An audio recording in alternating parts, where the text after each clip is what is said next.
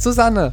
Henning. Hi. Hi. Na? Mein Gott, so siehst du aus. Ja, wir sehen, wir sehen uns mal wieder. Das, das ist schön, ne? Mhm, total. Ja, ich war so ein bisschen weg.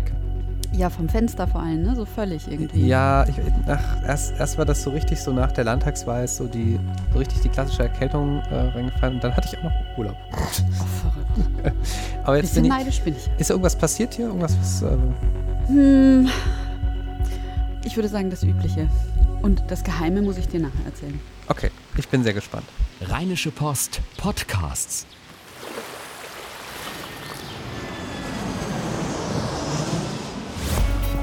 Gut Leben, Podcast rund um Reisen, Gesundheit und alles, was unser Leben sonst noch besser macht. Donnerstag, der 1. Juni 2017. Ach so, das ist schön.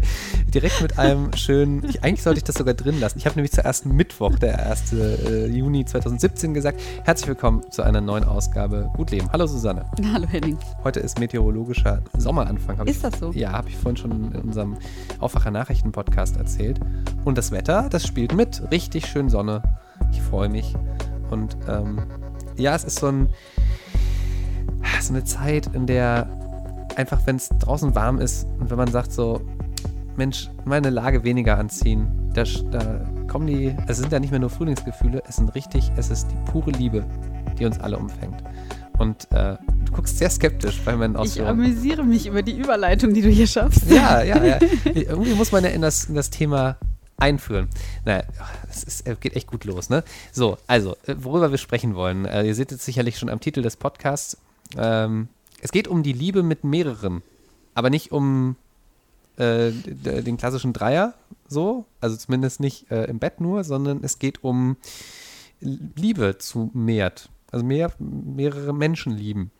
Polyamorie heißt das. Und äh, Susanne, du warst bei einem Stammtisch von Leuten, die genau das leben. Die sagen von sich, sie sind Polis, sagt man, glaube ich. Ne? Ja, genau. Sie nennen sich tatsächlich selbst Polis und sie nennen monogam lebende Menschen Monos. Okay.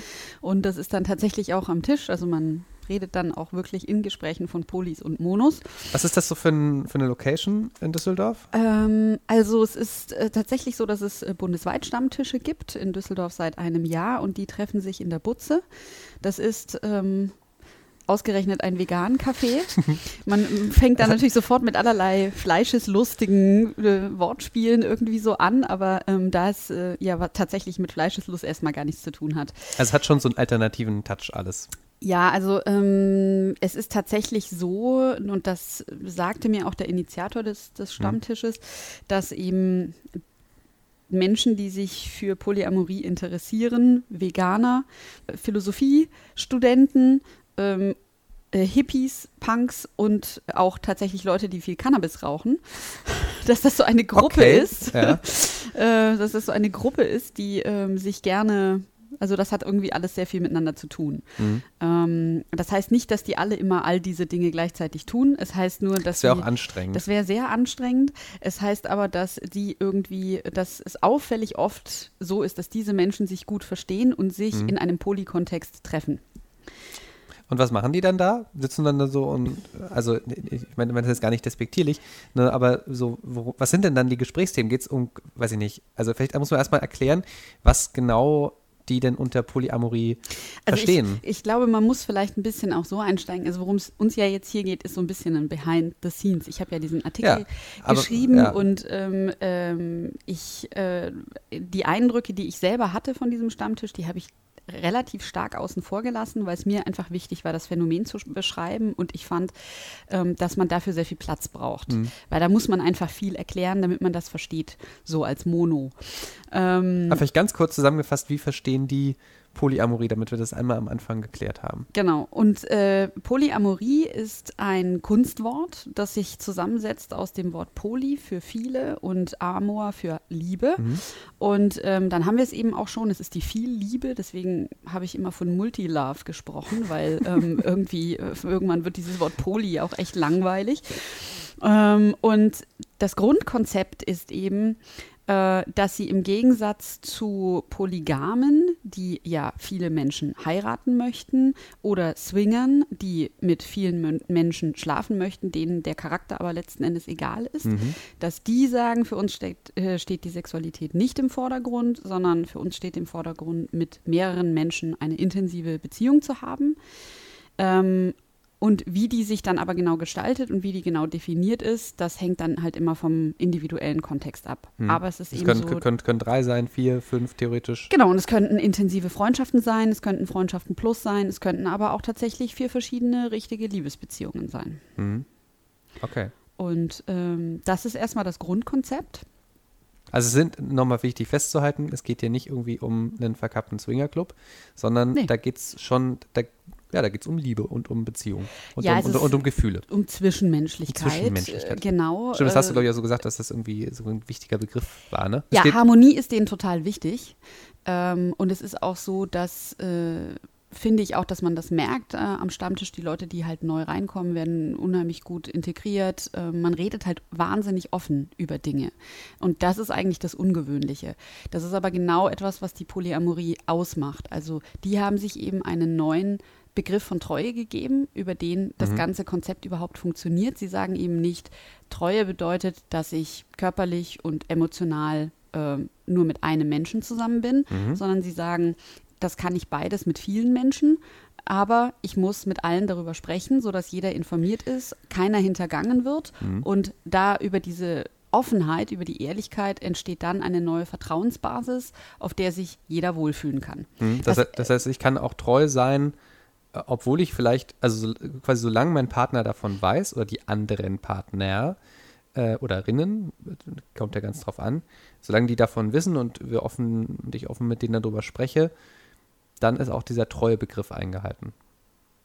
Genau, ich muss das abklären und ich muss vor allen Dingen die Bedingungen abklären. Also Mhm. es ist so, ich habe mich mit mehreren Pärchen unterhalten und man muss sagen, das ist echt kein leichter Prozess, weil in der Regel ist es so, ähm, einer ist eben hat Lust auf Poli, ist meistens in dem Fall, also diese, die sind tatsächlich sehr häufig sehr jung, zwischen Anfang 20, Anfang 30. Wenn ich mir andere Stammtisch-Erfahrungsberichte so durchlese, ist es wohl so, dass das tatsächlich so die Altersgruppe ist. Ähm, ist insofern auch nicht so verwunderlich, da fängt man ja gerade an, auch nochmal so rauszufinden, wer bin ich eigentlich Ja. in Beziehungen, wie stelle ich mir das alles so vor. Ähm, und dann jenseits davon, zumindest gehen sie nicht mehr zu Stammtischen und äh, ich habe auch so ein bisschen spekuliert, dass jenseits der 30, dann kommt ja dann auch das Ehe- und Familienthema nochmal ganz anders auf. Und dann Das finde ich ja super spannend dabei. Ja, da kommen wir vielleicht gleich noch drauf, aber ja, ja, und es ist tatsächlich so, dass, ähm, äh, dass es sehr interessant war, äh, dazu zu hören, wie diese Pärchen, die jetzt dort waren, äh, wie die sich gefunden haben. Es gab nur ein Pärchen, das tatsächlich beide offiziell Poli sich am Stammtisch, Poli-Stammtisch auch noch kennengelernt haben Ach, und die okay, dann eine ja. Ehe miteinander eingegangen sind. Alle anderen haben sich in einem anderen, ganz normalen Kontext kennengelernt. Und dann war halt immer einer, der sagte, ich habe Bock, äh, Poli zu sein, das auszuprobieren, ich sehe mich danach. Und der andere, der dann gesagt hat, what? so, äh, Sekunde mal, sind wir nicht quietschverliebt? Ist nicht alles super? Und dann so, äh, wie Mhm. jetzt? Ich, ich reiche dir nicht, ist das hier alles nicht in Ordnung? Du willst mit anderen schlafen? Ähm, so halt, Mhm. ne? Und dann erstmal so ein Weltzusammenbruch. Und ähm, das, ähm, das kann man aber auch erstmal gut nachvollziehen. das kann man total gut nachvollziehen und äh, ich finde, muss ehrlich sagen, ähm, dass ich diesen ganzen Prozess des, der Integration eines Poly, einer Polybeziehung in eine Nicht-Poly-Beziehung empfinde ich eigentlich als eine ganz schöne Zumutung für den Monomenschen. Also mein Eindruck war so ein bisschen, die leben das zwar alle und es ist schon auch so, dass der Partner, der vorher Mono war, jetzt sagt, er ist schon da irgendwie happy mit. Mhm. Aber wenn man ihnen zuhört, stellt man auch fest, ich glaube, sie könnten sich es auch ein bisschen anders vorstellen. es gehört halt immer ein Ultimatum dazu. Es aber, ist ist eine, so, aber ist eine Beziehung nicht immer ein Kompromiss? Ist es? Nur Also nicht jede und- Beziehung beginnt oder hat irgendwann zwingend ein Ultimatum dabei. Nö, klar. Und das ist bei denen halt schon so. Der Mhm. Polymensch sagt dann irgendwann zu dem ursprünglichen Monomenschen so, pass auf, entweder wir machen das jetzt Poly oder wir machen es gar nicht mehr. Mhm.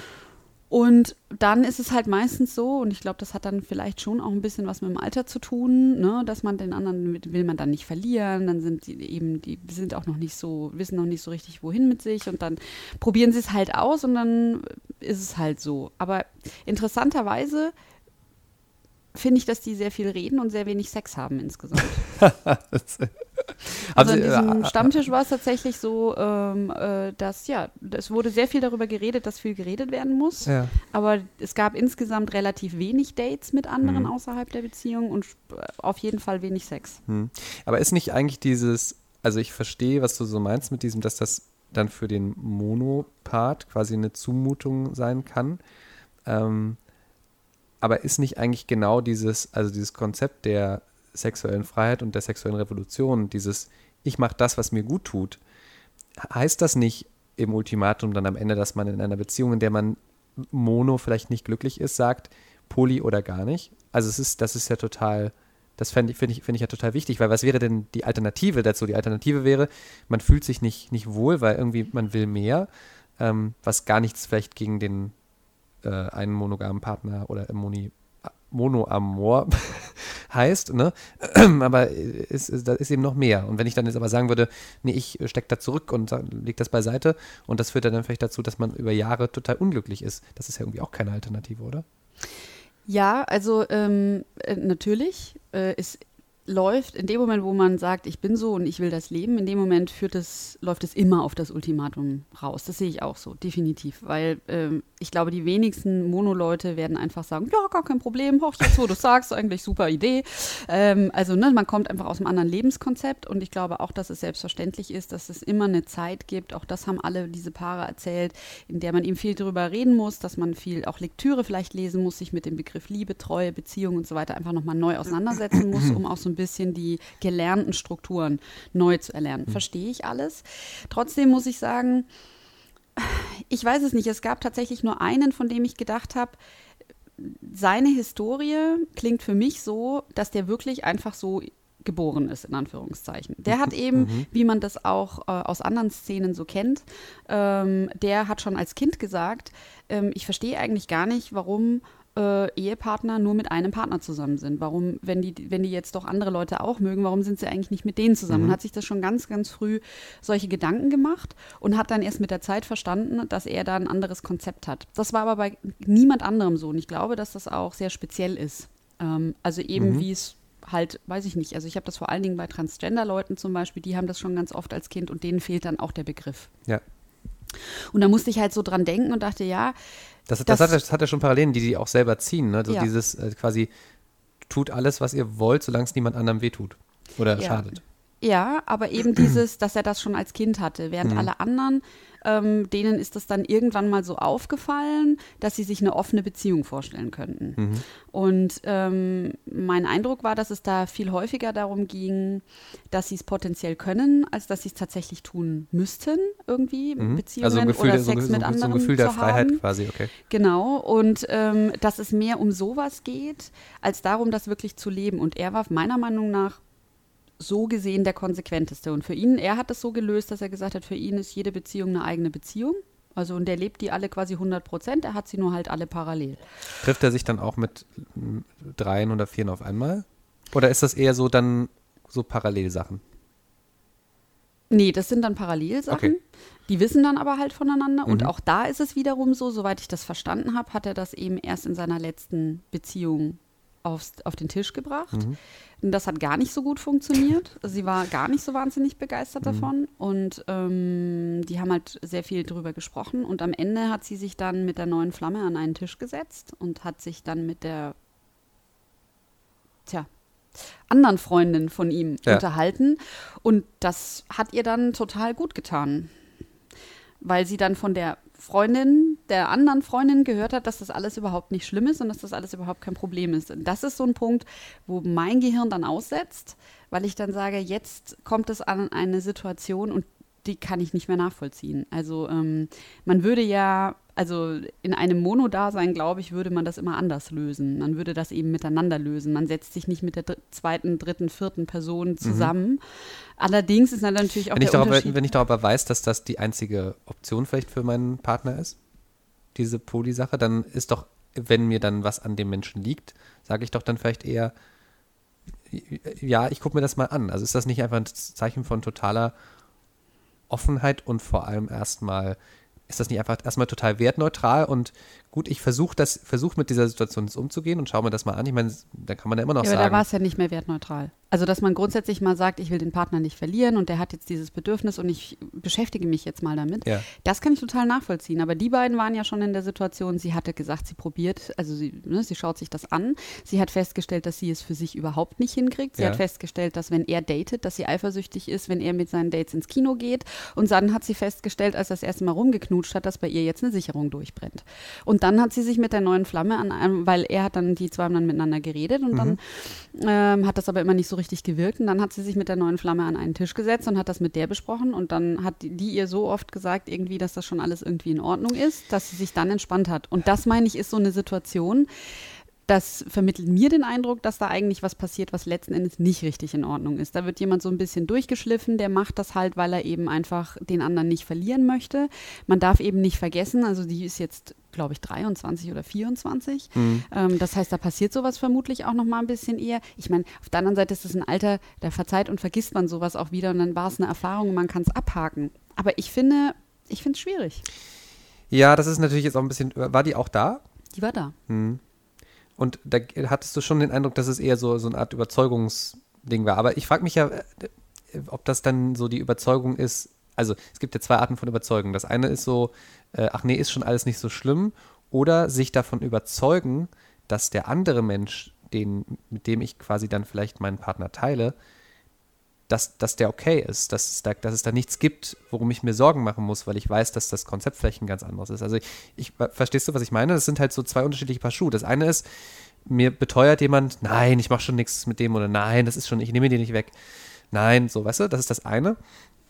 Und das andere ist, wenn in so einer Situation ich dann, äh, ja, ich stelle mir das gerade vor, irgendwie dann so den Alter, die alternative Partnerin, alternativen Partner treffe, ähm, dann einen Eindruck von diesem Menschen bekommen. Also es ist eben nicht mehr nur die fremde Person, mit der, Die kannten sich. Ja. Die waren auch alle miteinander befreundet. Ah, die waren befreundet schon, also die kannten Ja. sich, okay. Genau, und haben sich dann zusammengesetzt und dann, äh, genau, das ist in der Regel ganz oft so. Also ein zweites Pärchen, bei dem es umgedreht war, da war er der ursprüngliche Mono, Mhm. hatten eine ganz ähnliche Geschichte. Er hat sich auch ähnlich schwer getan und er hat auch immer wieder Eifersuchtsgefühle. Und, ähm, ähm, und auch da ist es so, dass der in der Regel, also da trifft sie sich ab und zu mal mit jemandem und der kennt sie in der Regel und die zwei reden auch drüber. Sie hat dann gesagt, äh, sie hätte auch schon Liebeskummer gehabt und Mhm. dann wäre sie zu ihm gegangen und hätte darüber gesprochen. Ja. Und ähm, das finde ich ein, ähm, finde ich auch ein interessantes Konzept. Ja, Also, also, wenn mein ich, Partner zu mir kommt und mir von Liebeskummer berichtet, das finde ich eben was vollkommen anderes, ähm, als wenn es ein emotionsloser One-Night-Stand war, der dann vielleicht auch scheiße ist, aber die Beziehung ja letzten Endes nicht betrifft. Aber wenn der andere Liebeskummer wegen einem anderen Menschen hat, dann hat der für ihn ja eine Priorität, die mindestens so hoch ist wie meine. Hm. Und ähm, das finde ich schon. Ja, da das- ist eben das, ne, da sitzt eben der Knackpunkt in diesem ganzen Konzept, ob man das kann, ob man das aushalten kann und ob man Richtig. das aushalten will. Richtig, aber da, ich, ich glaube, da an der Stelle ist das, sind wir, sind wir halt so an so einem Punkt, ähm, wo, also natürlich kann man sagen, ja, die sind ja noch keine 30 und vielleicht noch ein bisschen äh, in der, also in der Selbstfindungsphase oder, oder so, ne? Und das stimmt sicherlich auch, wobei die, glaube ich, noch deutlich länger als 30 dauert bei vielen Menschen, die Selbstfindungsphase. Auf jeden Fall. Das Äh, ist so, ich will sie äh, damit auch nicht kleinreden. nee, ich will nur ist- sagen, dass es dadurch äh, ne, vielleicht manchmal auch schwieriger ist, eine Entscheidung zu treffen. Klar, aber die Frage ist ja eben so ein bisschen irgendwie, ähm, was ist so die Alternative? Also gerade bei, bei Menschen, die eben dieses Bedürfnis haben, also zum Beispiel gerade nach mehr Offenheit, und da ist ja dann nochmal die Frage, geht es jetzt um rein sexuelle Offenheit, geht es auch wirklich um Offenheit in der Beziehung? Das heißt, ich will wirklich mehrere Beziehungen haben, wo es es jetzt in dem Fall geht. Ähm, die Frage ist ja, was ist dann die bessere Lösung? Trenne ich mich von einem vielleicht lieben Menschen und versuche direkt quasi bei der Partnersuche so direkt äh, äh, das, das mit einzubauen, dieses Konzept? Oder versuche ich mit der Situation, mit der ich ja vielleicht eigentlich glücklich bin, die ich nur irgendwie noch besser machen möchte für mich, ähm, versuche ich da nicht einfach das, das mal auf den Tisch zu bringen und zu gucken, was passiert. Ähm, und die andere Alternative wäre natürlich, das Ganze heimlich zu machen, was ja dann aber diesem. Ja, na, also, das ist nicht mehr Poly. Genau, das ist nicht mehr Poly und das widerspricht dann jedem Konzept von Treue, egal wie rum man das jetzt definiert. Es ist auch wirklich zwischen denen, äh, ähnlich wie bei Monos auch, das allergrößte Tabu. Also Fremdgehen ist so, das geht Ja. halt überhaupt nicht. Da waren sie sich auch echt alle einig. Mhm. Ähm, weil es natürlich für sie so wichtig ist, dieses Vertrauen zu schaffen, weil man sonst natürlich kannst du natürlich die ganze Beziehung direkt in, in der Pfeife rauchen. Ja, natürlich ist die Frage nach einer Alternative äh, schwierig, ähm, vor allen Dingen, wenn man eben an einem Punkt ist, völlig egal, wie es motiviert ist, wo man sagt, ich muss das jetzt mal ausprobieren. Ähm, wenn, man die, wenn man die Neigung hat oder wenn man ein Interesse dafür hat, kann ich das auch nachvollziehen. Ähm, und ist es auch gut, wenn es im Leben einen Zeitpunkt gibt, der vielleicht nicht gerade mit 40 ist, äh, so oder mit 35, sondern halt vielleicht schon früher, wo man sagt, äh, okay, ne? und dass das dann immer schwierig wird, glaube ich auch, weil ich glaube, dass es eher selten der Fall ist, wie jetzt bei diesem Ehepaar, dass die zwei sich auf dem Poli-Stammtisch treffen. Äh, und die waren aber jetzt schon drei Jahre verheiratet und hatten überhaupt noch keine anderen Partner gehabt. Mhm. Also das ist auch halt bei denen auch, ich, die werden sicherlich nicht dagegen eingestellt, aber erstmal ist es auch für die ein Kopfkonstrukt, muss man einfach sagen. Also es ist, ähm, ja. Also du tust dich merklich schwer mit dem Thema auch, ne? Also das ist, das war so im, äh, äh oder, oder, zumindest ist das, äh, ich, ich glaube, das ist für wahrscheinlich echt so ein bisschen da so den richtigen also hm, wie soll ich das formulieren? So mit den, mit der, das, ich glaube, es fällt schwer, ähm, da auch mit, mit so der wahrscheinlich nötigen Offenheit ranzugehen. Also, ne, wir sind zwar beide Journalisten und sind quasi so angelegt in unserem Beruf, so offen wie möglich erstmal an die Dinge ranzugehen, um zu verstehen, was andere Menschen tun, aber das fällt schon schwer, in so einem Fall dann solche Konstrukte auch zu begreifen, oder? Äh, ja, also ich meine, ich kann das, äh, ich kann das gedanklich verstehen. Ja. Sonst hätte ich den Text auch nicht aufschreiben können. ja. Und das war mir auch wichtig, ähm, ist eben einfach mit all seinen Pros und Kontras, sage ich jetzt mal, mhm. ähm, äh, es darzustellen. Aber es ist schon so, dass es für mich ein, auch ein zwischenmenschliches Konzept ist, ähm, das für mich eine gewisse Grenzenlosigkeit hat. Dieses äh, We are family, love for everybody Gedöns. Ähm, das ist ja irgendwie nice, aber halt nicht meins. Ähm, und da geht es jetzt noch nicht mal um Mono oder Poly oder so, sondern das ist einfach so eine Form von Zwischenmenschlichkeit, die, ähm, die ist mir zu grenzenlos. Mhm. Ähm, und äh, das fand ich schon schwierig. Und dann war es für mich halt auch schwierig, dass ähm, es eben so diese ganz harte alternative Szene war. Mhm. Es gab einen ähm, älteren Herrn, der kam dazu, weil er das gefunden hatte. Und der ist tatsächlich nach zehn Minuten wieder gegangen, weil er A mit dem Alter nichts anfangen konnte ähm, und B, weil es halt gar nicht so seine Truppe war, weil der war wirklich abgeklärt. Mhm. Also das war halt wirklich jemand, der lebte auch in einer offenen Beziehung, der wusste, wer er ist, der war, wusste ganz klar, was für ihn das Wort Poli bedeutet und der war eigentlich dort, um andere Gleichgesinnte zu treffen ähm, und hätte sich nicht vorstellen können, dass es eben so viele Menschen sind, die sich dann da mal ausprobieren wollen, sage mhm. ich jetzt mal. Ähm, und den fand ich aber zum Beispiel wirklich interessant, weil der hatte eine ganz andere Haltung dazu. Der hat auch direkt ganz anders argumentiert, weil er eben über sich selber so, ne, sein Leben natürlich schon viel klarer hatte. Und ähm, ja, und insofern sind es für mich so ein paar Aspekte gewesen, die einfach zusammenkamen. Aber deswegen äh, würde ich trotzdem immer sagen, äh, lieben und lieben lassen, hm. ähm, wenn die sich alle gut miteinander fühlen. Und, Richtig. Ne? Und das also, ist dann am Ende. Ich gehe ja, ja auch zu diesen Events. Ja. Äh, ich mache ja nicht, ich gehe ja nicht, ich mache mach ja auch viel über Transgender und so weiter. Ja. Ähm, ich gehe dahin, weil ich es super spannend finde, wie Menschen sich anders definieren können, wie Menschen ähm, anders in die Welt blicken können. Ähm, und dazu gehört Beziehung nun mal ganz krass, weil wir uns über Beziehungen nun mal definieren und über unsere Sexualität definieren definieren. Und äh, insofern ist es für mich total spannend. Das heißt aber nicht, dass man deswegen nicht auch mal an Punkte kommt, wo man sagt, also jetzt irgendwie. Klar, natürlich. Hm? Also dieses, dieser Punkt Grenzenlosigkeit, den finde ich äh, dahin, also den du gerade so genannt hast, das ist dir zu grenzenlos, dieses Zwischenmenschliche. Das finde ich halt dahingehend interessant, weil ich zumindest jetzt nachdem so was, ich, ich habe den Text gelesen, was das, was du jetzt erzählst, sehe ich da schon ganz deutliche Grenzen. Also, nämlich diese Grenze, wenn, also wenn ich das richtig verstehe, wenn das besprochen wird und ein anderer damit nicht klarkommt, dann wird das, dann, dann, also wird nicht vielleicht das generell das Konstrukt in Frage gestellt, aber zumindest wird dann vielleicht in Frage gestellt, ob vielleicht der eine Partner, um den es da gerade geht, ob das denn mit dem funktioniert. Also das ist eigentlich wirklich oder? Also der das, allergrößte das ist, Haken an das der ist, Geschichte. Das ist doch der Knackpunkt, oder? Ja, das ist genau die Stelle, an der es eben nicht funktioniert. Mhm. Also ich meine, man kann das alles so sagen, so nicht. Wir müssen darüber sprechen, was in Ordnung ist und wir müssen ganz viel darüber sprechen. Wir müssen Abmachungen treffen. Ja. Nur das Problem ist am Ende des Tages, das echte Mitspracherecht versiegt von diesem ursprünglichen Poli in dem Moment, wo er nicht Konzessionen macht. Er muss eben sagen, ja, du darfst auf Dates gehen und du darfst knutschen, aber nicht mehr.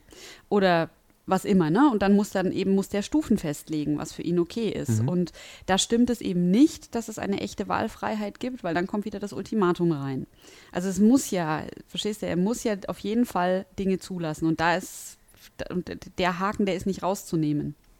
Aber äh, klar, das, aber das eine sind ja so die Abstufungen, das darfst du und das darfst du nicht. Also im Sinne von irgendwie, weiß ich nicht, knutschen ja, aber kein Sex oder was ist, ne? Kann Mhm. er wahrscheinlich definieren dann alle unterschiedlich. Und klar kann es dann an den Punkt kommen, dass es dann trotzdem noch eine Differenz gibt und dann so, ja, mir reicht das aber nicht und ich will trotzdem mit dem schlafen oder so, keine Ahnung. Aber das andere ist ja auch dieses, äh, so, so bestimmen, wer das dann sein soll. Also welche Menschen lasse ich da rein in diese Beziehung und welche nicht. Das ist ja nicht vollkommen Ja, das äh, ist tatsächlich so, die leg, gucken leg, sich leg, die leg, an. Leg, leg mal los, wie du willst, sondern das ist ja schon in, in Abstimmung miteinander, wie man so Das schön stimmt, sagt. das stimmt, das ist tatsächlich so. Also die gehen auch tatsächlich dann häufiger mal zu dritt. Gerade am Anfang beim ersten Date kann das auch sein, dass sie zu dritt ausgehen. Das ist so eine Option und Mhm. dass der andere dann gucken darf und passt das oder passt es nicht und so.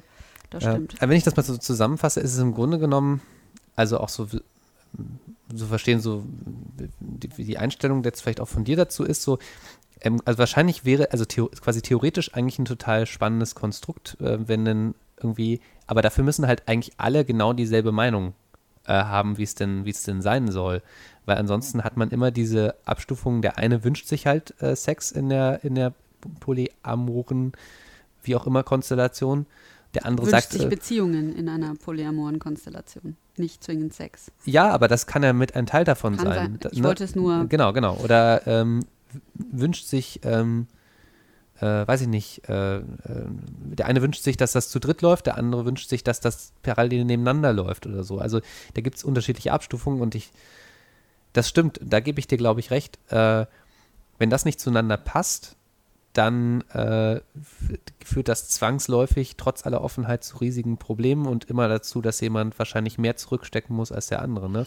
Und dann liegt es Ja. am, an, an dem Einzelnen dann zu sagen, das ist trotzdem okay für mich äh, und ich will das, weil, weiß ich nicht, ich liebe sie halt so sehr und deshalb möchte ich das. Oder ähm, da, aber dann geht es eben auch darum, dann zu sagen, so, nee, bis dahin und weiter nicht. Also quasi dann auch das eigene Ultimatum so zu haben, ne? Und, genau. und zu sagen, so, das Ja. ist mein Ultimatum, das ist deins Ja. und das ist meins. Und dann Ja. muss man gucken, ob man dazwischen irgendwie was findet. Genau, und das finde ich, äh, finde ich, ne, genau, das finde ich eine ganz wichtige Message, weil das war so ein bisschen das, wo ich mich oft gefragt habe, können, also tun sie das nicht, weil sie es wirklich nicht wollen, die ursprünglichen Monos Mhm. an diesem Tisch, oder tun sie es nicht, weil sie sich eben, weil sie einfach zu viel Angst vor der Trennung haben. Ja. Und, ähm, und das finde ich eigentlich die wichtigste Message, dass äh, man kann das ja alles ausprobieren, das ist alles nachvollziehbar, wenn man sagt, ich will jetzt hier nicht sofort das Handtuch äh, Ja. werfen, ähm, aber man muss letzten Endes total stark bei sich bleiben und ähm, sich da sollte sich selbst vor allen Dingen treu sein. Und bei dem Treuebegriff nicht anfangen umzudefinieren, sondern an der Stelle wirklich sagen, okay, das jetzt, ich habe das jetzt ausprobiert, x Wochen, Monate und das ist was für mich und es ist nicht was für mich. Und ich glaube, dass ähm, es eher selten ist, dass, Poly, äh, dass Monos dann wirklich feststellen, so, oh ja, darauf habe ich Jahre gewartet, ähm, weil dann hätten die, dann würden, dann würden die früher sich auch schon sowas denken. Dann wären sie ja auch schon ein bisschen auf dem Trip, offene Beziehung finde ich eigentlich gut und so. Dann sind die ja auch schon wieder Mhm. angehaucht. Genau, also insofern, äh, ja, das ist ein, eigentlich ein gutes Schlusswort. ja, wollte ich das. auch gerade sagen. Das ist, fasst es eigentlich ganz gut zusammen, dieses bei aller Offenheit und die, also die ich, wo ich jetzt auch ganz persönlich sagen kann, einfach gut finde, dass das in unserer Gesellschaft so möglich ist, dass wirklich jeder nach seiner Fasson oder ihrer Das Fasson äh, tun und lassen kann, was sie oder er will, solange es niemand anderem schadet. Ähm, das, das, ist, das ist gut, aber ich glaube, dafür braucht es halt auch starke Menschen. Also Leute, die Genau. selber ganz genau wissen, was, was will ich denn? Mhm. Nicht was, also natürlich auch, was will ich von meinem Partner oder so, ne? aber was will ich? Das sind meine Grenzen und das sind meine Bedürfnisse. Und ich glaube, das, ja, das fasst wahrscheinlich diese Diskussion ganz gut zusammen. Susanne, lieben Dank. Das war echt sehr, sehr, sehr spannend. Wenn ihr Meinung dazu habt, gerne her damit an gutleben.rheinische-post.de oder schreibt uns gerne auch einen Facebook-Kommentar oder eine Facebook-Nachricht über unsere Gutleben Facebook-Seite. Ähm, ich bin sehr, sehr gespannt, so was an Rückmeldungen vielleicht, äh, vielleicht kommt zu dem Thema. Ähm, das äh, ist alles sehr, sehr spannend. Ich würde gerne noch eine Anmerkung machen. Mhm. Ähm, ich habe hier mehrere Zuschriften nochmal bekommen zu dem Thema Cannabis und Cannabisöl. Ah. Und äh, wir machen demnächst ein Special. Uh. Und, äh, probieren wir was wir, aus? Nee. Wir probieren was aus. Na, das müssten wir dann aber live machen. Mhm. Nein, aber wir wollen ja demnächst nochmal konzentriert darüber reden, ähm, weil es so viele Fragen gab. Ähm, wo kriegen, wie damit umgehen, wie ist das jetzt mit den Ärzten? Und ähm, deswegen wollte ich auch da an dieser Stelle jetzt nochmal sagen, wenn ihr im Vorblick darauf, dass wir das demnächst machen, Fragen zum Thema Cannabis Cannabis, als Medizin habt, dann gerne an uns schicken, an die eben genannten Adressen. Super, das war's. Und äh, ich gebe mir ganz, ganz große Mühe, dass ihr nicht so lange auf die nächste Folge warten müsst, sondern dass wir kommende Woche wieder für euch da sind, hier bei Gut Leben. Eine gute Restwoche euch. Ciao, ciao. Ciao. Keine Lust, auf die nächste Episode zu warten? Frische Themen gibt es rund um die Uhr auf rp-online.de.